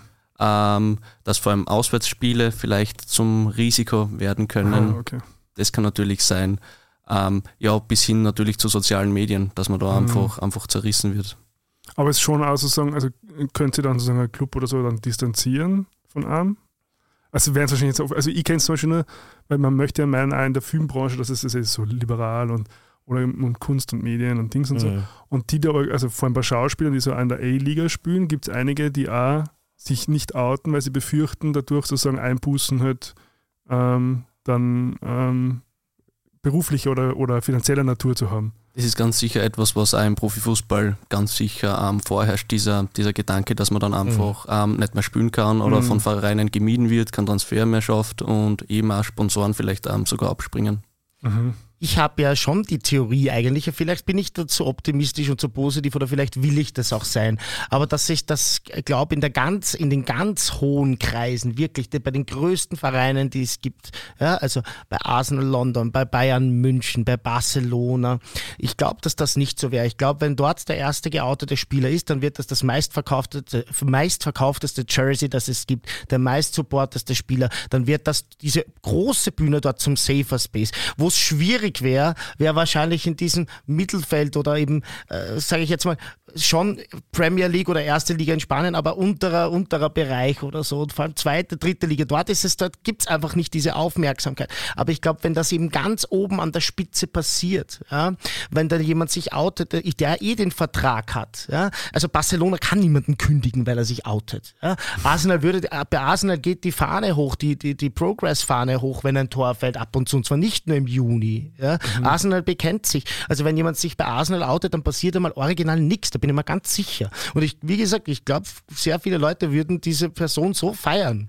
Ja, aber vielleicht ist es auch nur eine Hoffnung. Was sagst du dazu? Ähm, na, die Hoffnung ist ähm, auf, auf meiner Seite mhm. ähm, ganz, ganz klar. Und es ist, äh, es gibt, also es ist sicher der richtige Zeitpunkt, ähm, sich zu outen. Ähm, nicht wie es andere wie Philipp Lahm zum Beispiel sagen, na, na, würde ich ja. nicht empfehlen. Also ich kann es nur aus meiner persönlichen Sicht, mir geht es seitdem so gut wie noch nie. Mhm. Ähm, und Homosexualität und Fußball geht sie definitiv aus. Super. Das wäre eigentlich schon ein schönes Schlusswort, aber ich muss natürlich ganz kurz noch äh, über deine Tätigkeit im, im, in, in, in, deinem Verein. Wie heißt der Verein genau?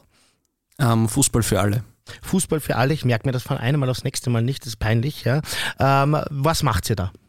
Ähm, das ist so etwas wie eine Ombudsstelle, die gemeinsam mit dem ÖFB und der Bundesliga eingerichtet wurde, aber externer Verein ist. Mhm. Einfach aus dem Grund, weil wir ähm, ähm, ja einfach arbeiten können, aber von Bundesliga und ÖFB unterstützt und gefördert werden. Ähm, und meine Hauptaufgabe ist es einfach so eine, so in etwa wie so eine Hotline mhm. Ähm, zu haben, wo sich Menschen einfach ähm, melden können, wenn sie Fragen zum Coming Out in einem Fußballverein haben oder wenn sie zum Beispiel homophob beschimpft werden, ähm, wenn es Diskriminierung im Stadion gibt. Und da können sich wirklich alle Menschen ähm, bei mir melden, die irgendwas mit Fußball am, am Hut haben. Und das ist einfach so diese, diese Basisarbeit, die, die ich da erledige, so eine Anlaufstelle zu sein mhm. für mhm. einfach für Menschen und ihnen zu sagen, schaut her, da gibt es jemanden, der hat das alles schon hinter sich. Ähm, man kann sich Tipps holen und es ist einfach jemand da, der zuhört, weil das habe ich auch gemerkt in dieser Arbeit, dass einfach sehr, sehr viele schon ähm, ja einfach das brauchen, dass einfach einmal jemand da ist, der, der, der sie versteht und der mhm. dann einfach einmal zuhört. Und äh, gibt es da auch einen regen Zulauf sozusagen? Also bist da, hast du da auch regelmäßig zu tun? Ähm, es sind ungefähr, also wenn ich mir jetzt die ganzen letzten Jahre so anschaue, so um die fünf, sechs Leute, die sich pro Jahr bei dieser Anlaufstelle melden. Mhm, na doch. Ja. ja und das ja, weil da sicher die Überwindung sehr groß mhm. ist, da muss man sich überlegen, wie groß da die Dunkelziffer ist. Ja, auf jeden Fall. Ich habe es ja gehabt. Ähm, auch viele, die sich bei mir einfach anonym melden, zum Beispiel mhm. extra ah, E-Mail-Adresse ja? e anlegen, ähm, so die Art Name zu verwenden ist, damit ja nicht der, der richtige ähm, Name mhm.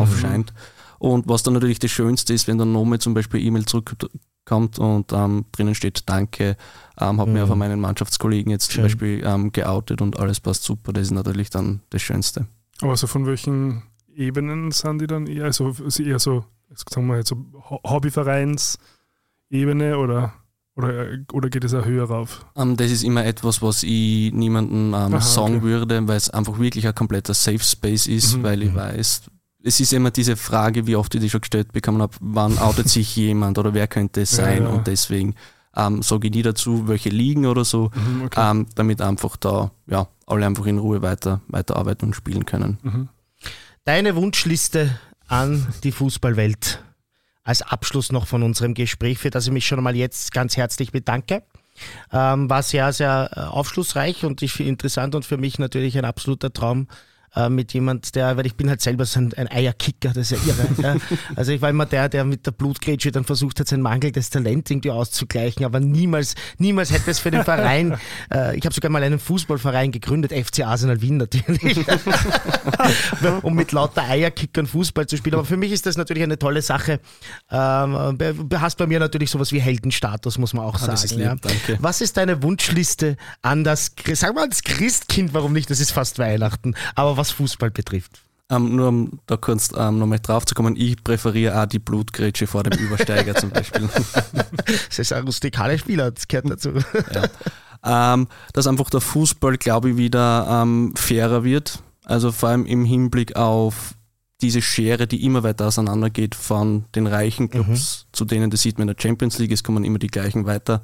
Ähm, und die kleineren Vereine, die gewinnen zwar jedes Jahr diese, die nationale Liga, aber mit der Champions League im Endeffekt keine Chance, weil also diese Schere immer weiter ähm, auseinandergeht. Ähm, dann wünsche ich mir noch, dass der Fußball politisch bleibt mhm. und noch mehr macht und vor allem, dass Vereine und Verbände ihren Hintern in die Höhe kriegen und nicht nur einmal im Jahr die Eckfahnen in Regenbogenfarben aufstellen, mhm. sondern wirklich ganzjährig ähm, Vereinsstrukturen schaffen, dass einfach sich wirklich im Stadion alle, alle willkommen fühlen und eine ganz große Bitte oder ein Wunsch an Fans, weil ich das auch immer wieder erlebt habe, ähm, wenn ihr homophobe Sprüche auf der Tribüne hört, dann sagt den Leuten das, dass sie sich einfach, Entschuldigung, verbissen sollen, im Stadion nichts zu suchen haben. Amen. Jetzt habe ich auch schon fast Lust, dass ich mal mitgehe Spiel. Ich nehme dich, ich packe dich ein und nehme dich mit. 2023 machen wir das. so ist es. Nochmal ganz herzlichen Dank für den Besuch im Studio. Gerne und danke für die Einladung. So, und jetzt zu einem ganz anderen Thema. Wir sind im Pop-Teil. Jawohl. Pop, Pop, Pop Music. Woher kenne ich das?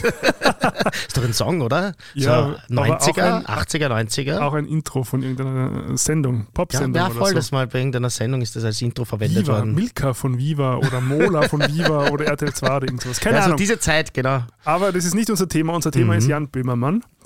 Ähm, Im Allgemeinen und speziell die letzte Folge vom 2. Dezember. Mhm. Und vor allem da das Segment über Transfeindlichkeit in, äh, in der Jetztzeit. Genau.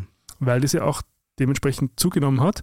Und ähm, ich war dann doch sehr überrascht, weil mir dachte, ich, ich weiß einiges Mhm. über das Thema. Mhm. Ähm, was mich sehr überrascht hat, war die politische Dimension. Mhm. Also das war mir überhaupt nicht bewusst. Mhm. Ähm, also die zeigen da in der Sendung ja auch auf, quasi wie russische Propagandanetzwerke ähm, solche Initiativen im Westen finanzieren Mhm. zur Spaltung und zur Destabilisierung. Ähm, und fand es auch ein bisschen erschreckend, quasi, wie sie ja auch Feministinnen wie Alice Schwarzer Mhm. da instrumentalisieren lassen. Die Turfs, ne? die berühmten. Genau. Ähm, und ich habe jetzt ein bisschen recherchiert, da gibt es ja dieses, also die ja dieses Magazin Emma, heißt Mhm. das? Und ich dachte immer, Emma ist eine Frauenzeitschrift wie Brigitte. Nein, da gibt es schon einen Unterschied. Für mich besonders schade ist, ist dass ich Alice Schwarzer richtig gern gehabt habe als Jugendlicher. Ähm, und äh, dass ich das wirklich traurig finde, wie sie jetzt da abstürzt quasi und sich ihre Karriere. Ich meine, das war schon teilweise grenzwertig ähm, mit ihren Aussagen zu Frauen, die Kopftücher tragen. Ja.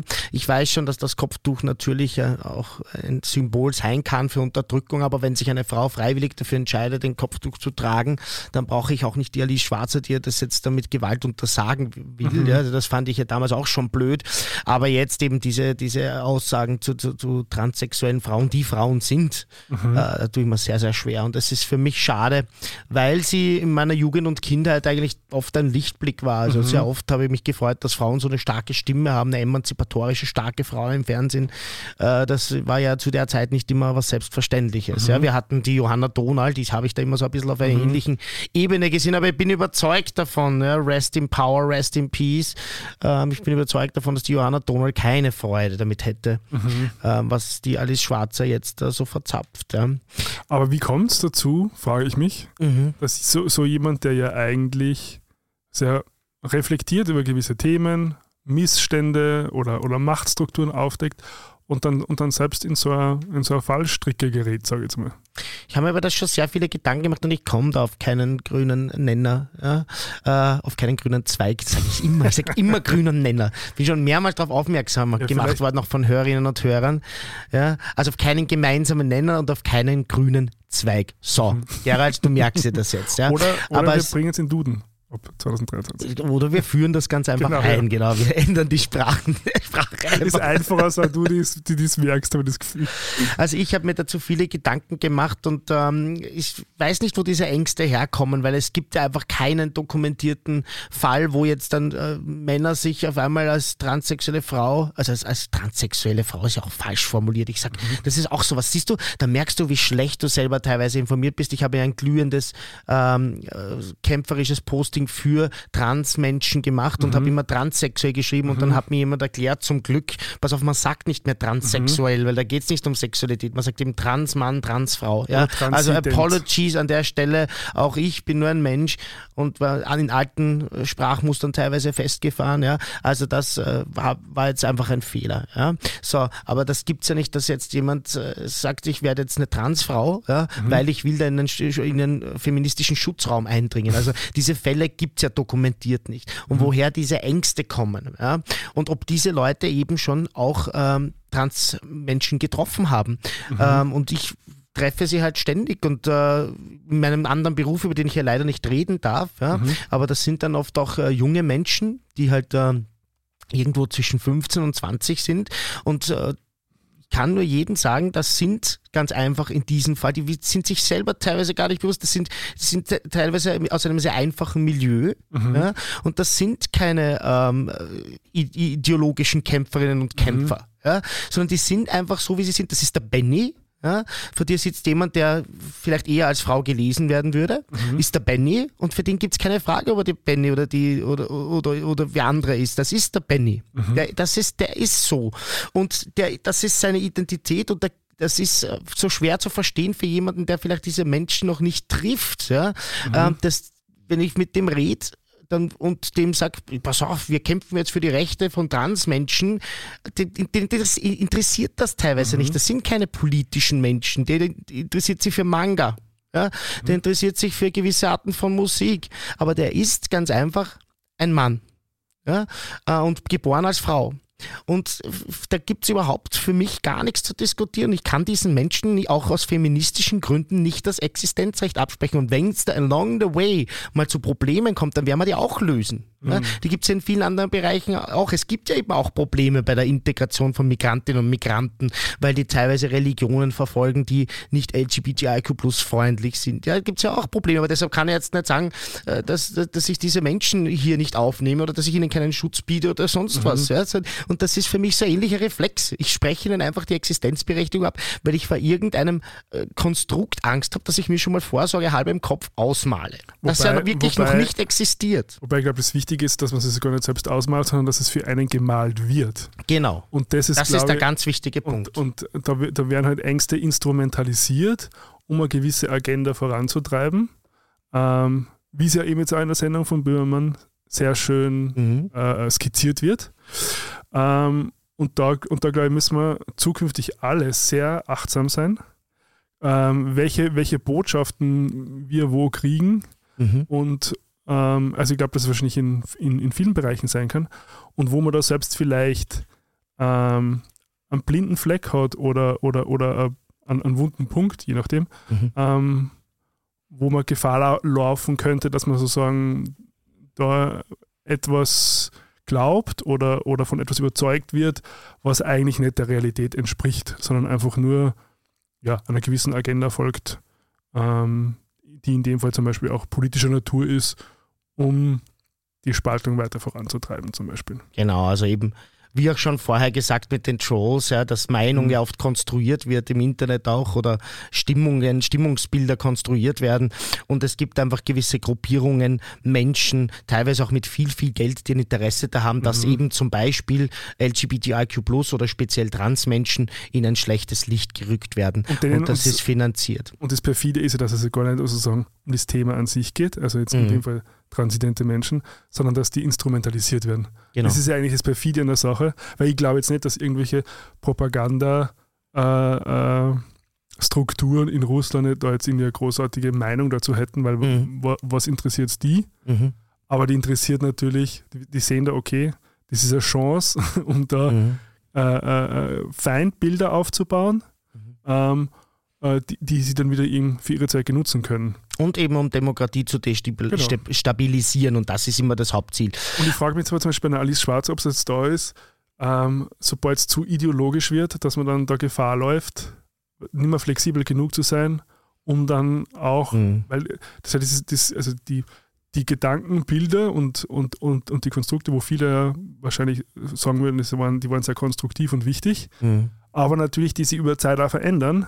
Mhm. Und wenn es aber dann zu dogmatisch oder zu ideologisch wird und ich dann Mhm. mit der Zeit nicht mehr mitgehen kann, ähm, könnte es für mich schon eine Erklärung sein, warum man dann, warum man dann plötzlich so reinfällt. Mhm. Könnte auf jeden Fall eine Möglichkeit sein, das zu erklären. Ja. Ich bin noch keinen, ich bin der, bin der Sache noch nicht näher gekommen sozusagen. Ich kann mich nur wundern ja. ähm, und würde jetzt sagen, das Thema Trans auch äh, jetzt einmal ähm, zu lassen, weil ich möchte auch gern demnächst einmal jemanden einladen, äh, also einen Transmann und eine Transfrau und mit denen drüber reden, weil das natürlich äh, für uns auch schwierig ist. Jetzt, da, ich meine, es ist schon okay, mal drüber zu reden, aber wenn wir jetzt da sozusagen eine halbe Stunde drüber reden, dann wäre es natürlich ein bisschen fad, weil da wäre es schön, wenn man jemand, der auch äh, sozusagen hier betroffen klingt so blöd, ja, aber de- dessen Leben das betrifft, Genau. ja, ähm, hier bei uns haben. Aber ich wollte ein bisschen noch generell zu Böhmermann sagen. Ich habe äh, eher, eher ein schwieriges Verhältnis mit Böhmermann gehabt früher. Aha. Ähm, und das war ja interessant, weil er das in diesem Beitrag über Transsexualität auch selber angesprochen hat. Er hat einen Ausschnitt von sich selber gezeigt vor vier, fünf Jahren. Ich weiß nicht, wie lange es wirklich her war, aber wo er was äh, eigentlich einen blöden Joke auf Kosten von Transmenschen gemacht mhm. hat und hat sich dann auch selber einen Hurensohn genannt. Finde ich jetzt auch nicht toll, dieses Wort. Also das mhm. sollte man eigentlich auch vermeiden. Aber es zeigte wohl, wie wichtig ihm das war, auch zu sagen, pass mhm. auf, ich weiß, ich habe da Dreck am Stecken, ich mhm. habe da in der Vergangenheit Sachen verzapft, die sind nicht in Ordnung. Ja. Und ich finde das immer toll, wenn das jemand macht. Ja. Das, äh, mhm. weil es ist halt einfach so, ja. Also wenn ich drüber nachdenke, was sich so mal in der Vergangenheit alles verzapft hat, und der Mensch muss immer die Chance haben, am nächsten Tag klüger zu sein als am mhm. Tag davor, weil sonst können wir das ja alles lassen, dann brauchen wir auch keinen Podcast machen ja, und versuchen Menschen zu informieren, weißt Also das finde ich immer wichtig. Aber eben damals auch mit diesem Erdogan-Gedicht äh, und das mhm. war für mich irgendwie ein bisschen homophob, zumindest latent. Und er war mir nicht sympathisch und auch Polizisten so und ich weiß nicht. Das war für mich alles schwer. Und dann habe ich aber seinen Podcast entdeckt, ja, mhm. nämlich mit Olli Schulz gemeinsam, der ja auch irgendwie so ein, so ein Typ ist, wo der teilweise schwierig ist, aber ich höre ihnen gern zu, heißt fest und flauschig. Mhm. Und über das bin ich wieder mehr zu Böhmermann gekommen. Ähm, ist einfach auch ein Laber-Podcast, mhm. so wie mhm. wir das machen. Und äh, immer wieder auch politisch zwischendurch und äh, interessante, spannende Konversationen, die da immer aufhören. Sie sind irrsinnig fleißig, die machen zwei pro Woche, eine mhm. kurze Folge immer und eine lange Folge. Die kurze Folge heißt Boomer Cringe. also bis, ich glaube, jetzt sind sie bei rund um die 50, Boomer Cringe Nummer ja, 50 ja. und zwar die nummerieren das halt durch. Und dann immer eine lange Folge, ich glaube am Sonntag kommt die, ich bin mir jetzt nicht ganz sicher. Okay. Und jetzt dann eben, wie er dann angefangen hat, dieses äh, ZDF Neo Magazin Real äh, zu machen, mhm. äh, da, da, muss ich sagen, ab seitdem bin ich im Fanclub. Ja? Weil der bringt da Themen ins oder auf die große Bühne, ins mhm. große öffentlich-rechtliche deutsche Fernsehen und ins, in die, ins Blickfeld der Öffentlichkeit, die einfach wichtig sind. Ich habe hier ein paar Beispiele aufgeschrieben. Keine leichten Themen. Ja. Psychotherapie, ein Thema, mhm. da, ich, da, das musste ich gleich meiner Mutter schicken. Also da, da schnallt sich ja mit der Zunge vor Freude, mhm. ähm, weil ähm, ganz einfach angesprochen wurde, dass mehr Leute einfach in, in, in Deutschland an, an Selbstmord sterben als an anderen Dingen, ja, mhm. die man medizinisch sofort behandeln lassen kann. Aber es gibt keine Kassenplätze für Psychotherapie. Mhm. Und der das irrsinnig toll in einer halben Stunde äh, angeprangert hat und aufgezeigt hat. Das öffentlich-rechtliche Fernsehen generell, dass das kein Programm mehr macht für die Menschen, mhm. ja, dass sich das nur mehr selbst irgendwie äh, rechtfertigt. Ähm, Ingame-Käufe, solche Geschichten, also an die mhm. du nicht so denkst. Ja? Und er ist da wirklich eigentlich, eigentlich arbeitet er wie ein Investigativjournalist. Also ja? sein Team. Und er und sein Team. Ja? Und präsentiert das, ja das dann so in einer Comedy äh, Fassion, die ich sehr, sehr ähm, gut finde. Also diese Trans-Folge, finde ich, müsste eigentlich eine Lehrerin und ein Lehrer, die dieses Thema gerade in der Schule hat, zum Beispiel einfach zeigen, weil das ist zugänglich, das ist einfach gemacht und es gibt immer wieder was, was Neues, mhm. was vorher nicht da war. Es ist also, investigativ. Man muss auch sagen, die Vorlage ist ja John Oliver von, von HBO, also genau. vom Format her, mhm. ähm, der das ja schon seit 2012, glaube ich, macht. Und ich muss aber auch sagen, Böhmermann ist der einzige im deutschsprachigen Raum das geschafft hat, ähm, qualitativ daran zu kommen. Es gibt, ja, es gibt ja auch in Österreich einen Versuch. Oh Gott, das ist eher ähm, traurig. Ja, das hat mich leider auch nicht überzeugt. Ähm, aber ich muss sagen, also der hat halt ein irrsinnig gutes Team und vor allem ein irrsinnig junges Team. Mhm. Äh, zum Beispiel auch die Österreicherin Hanna Herbst mhm. ist ja dabei. Die Wirklich? Man, ja, die man vorher Wusste ja ich gar nicht für Weißösterreich sehr viele ja, dieser Burschenschaften. Ich schon sehr, sehr viele Jahre. Genau. Ganz, ganz tolle Journalistin. Oder auch der, äh, wie heißt der, El Hotzo. Mhm, ah, wirklich? Ja, so, das der, weiß ich alles nicht. Auch, ja, der, der, also das, die sind echt super im, im Zusammenstellen vom Team. Die, mhm. die ihm natürlich halt diese Sachen recherchieren und auch natürlich die Jokes vorschreiben. Aber ich muss auch sagen, der, also qualitativ ist es wirklich makellos. Absolut. Auch wie es präsentiert wird mhm. und wie sie mit den Themen umgehen. Und es sind immer Betroffene an Bord. Genau. Ja, also das, und, oder Expertinnen und ja. Experten, wenn es halt jetzt nicht um Betroffene geht. Ja. Aber wenn jetzt zum Beispiel das Thema CBD ist, dann mhm. hast du jemanden, der einfach darüber seine, seine Doktorarbeit geschrieben hat oder einen Forscher aus diesem Bereich ja, äh, etc. Also das ist ja ganz, ganz fantastisch, finde ich. Ja. Also nicht nur er selber, sondern er holt sich immer jemanden dazu, der oder mhm. die das dann entsprechend auch untermauern kann. Max Schrems zum Beispiel war ja auch mhm. Gast bei ihm, dem, der ja Facebook verklagt hat, der Österreicher. Mhm. Genau. Ähm, war ja auch äh, genau zu Gast eben dann zum Thema Datenschutz und Facebook, was ja auch ein sehr wichtiges ist, wie wir mhm. heute schon besprochen haben. ähm, aber auf alle Fälle, also ich finde, das ist so, das ist so die Top-Liga von, ich traue mir es ja gar nicht Infotainment sagen, aber, es, mhm. aber es ist einfach, es ist irrsinnig unterhaltsam und gleichzeitig so informativ, dass wenn irgendwas diesen Titel wirklich verdient, auf quasi Ja. journalistisch qualitative Art und Weise, dann, dann ist es wirklich Jan Böhmermann mit seinem Team. Genau, also unbedingt folgen, jede Woche anschauen. Es ist immer sehr kompakt, 20 bis 30 Minuten. Das, also Ja. genau, zumindest das Hauptsegment. Genau, dieses Die- die- Hauptsegment, es gibt immer noch ein länger. bisschen, genau, es gibt immer noch ein bisschen Musik vorher, nachher. Meistens gibt es Zusatzmaterial, sie legen sie auf Homepages an oder es Mhm. gibt noch Langfassungen von Interviews, die sind auch immer sehr empfehlenswert, aber man, ist, man kann das gut wegschauen, sage ich jetzt mal, diese, diesen Hauptpart. Ich habe den einfach auf YouTube Genau. und das ist so meistens um die 25 Minuten, Genau. sage ich einmal. Mache ich immer samstags zum Frühstück. Gar, wirklich, das ist aber nett. Ja, na, ich habe keinen regelmäßigen Rhythmus, bei mir kommt es dann irgendwann einmal auf YouTube und dann, Okay. wenn es bei mir halt passt. Es gab übrigens eine lustige Situation, eben der Olli Schulz ist ja total gut äh, bekannt mit diesem Finn Kliman ähm, und über den gab es dann eine eigene Folge, das war der, der ähm, ein bisschen mit Masken und so weiter, sag ich mal, dubione, dubiose Geschäfte äh, betrieben Ah, hat. Der hat mit dem Olli Schulz, das ist ein Podcast-Partner, ja, mit Mhm. dem der Johann Böhmermann jede Woche Podcast macht, zweimal, ein Schiff gebaut und eine gemeinsame Geschäftsidee umgesetzt. Und das war damals eine irrsinnig spannende Zeit, weil die im Podcast natürlich versucht haben, dieses Thema zu vermeiden, aber es ging Aha. natürlich nicht ganz, das zu vermeiden. Mhm. Und wenn der Jan Böhmermann da das wirklich aufdeckt, und das hatte ja weitreichende Konsequenzen Ja, ja. für diesen, für diesen Start-up-Unternehmer, ja, fertig. der, war, genau, der, der, das, hat sich, das hat sich erledigt. ja. Also der, der hat das sicher sehr, sehr darunter gelitten. Und das ist ein sehr, sehr guter Freund von Olli Schulz. Also das war eine ganz spannende Zeit. Ja. Ähm, für, für alle, die das verpasst haben, das kann man sicher auch gut nachhören. Ja. Also sie sind immer ein bisschen so herumgetanzt und haben versucht, das zu vermeiden, aber es geht natürlich nicht Man immer. so Ja. Weil die ja auch, also die gehen ja wirklich, glaube ich, in die meisten Sendungen komplett unvorbereitet im Gegensatz zu uns. Ja. Also wie es ja bei vielen Lava-Podcasts ist, die gehen ja wirklich nur rein mit so sagen, wir reden jetzt mal drüber und dann schauen wir mal, was passiert ist. Was ich aber auch sehr gern mag, muss ich sagen. Ja. Also das ist jetzt überhaupt keine Manöverkritik, sondern das ist etwas, was ich durchaus auch sehr spannend finde und ich lasse mich da gerne immer ein bisschen mitnehmen und verzaubern von den beiden. Hex, Hex. Ja, würdest du zum Abschluss die salbungsvollen Worte sprechen? Natürlich, schön was wieder, Gerald. ja, Viel ich gelernt. fand auch. Viel gelernt über Fußball. Mhm. Und nächstes Jahr gehe ich wirklich mal mit. Ja, unbedingt. Mhm. Als Einstieg würde ich raten mal zum Sportclub. Ja? Ja? Sagst du ähm, auf die Friedhofstribüne, das gefällt dir garantiert. Ich habe noch nie jemanden getroffen, dem das überhaupt nicht gefallen hat. Mhm. Ja.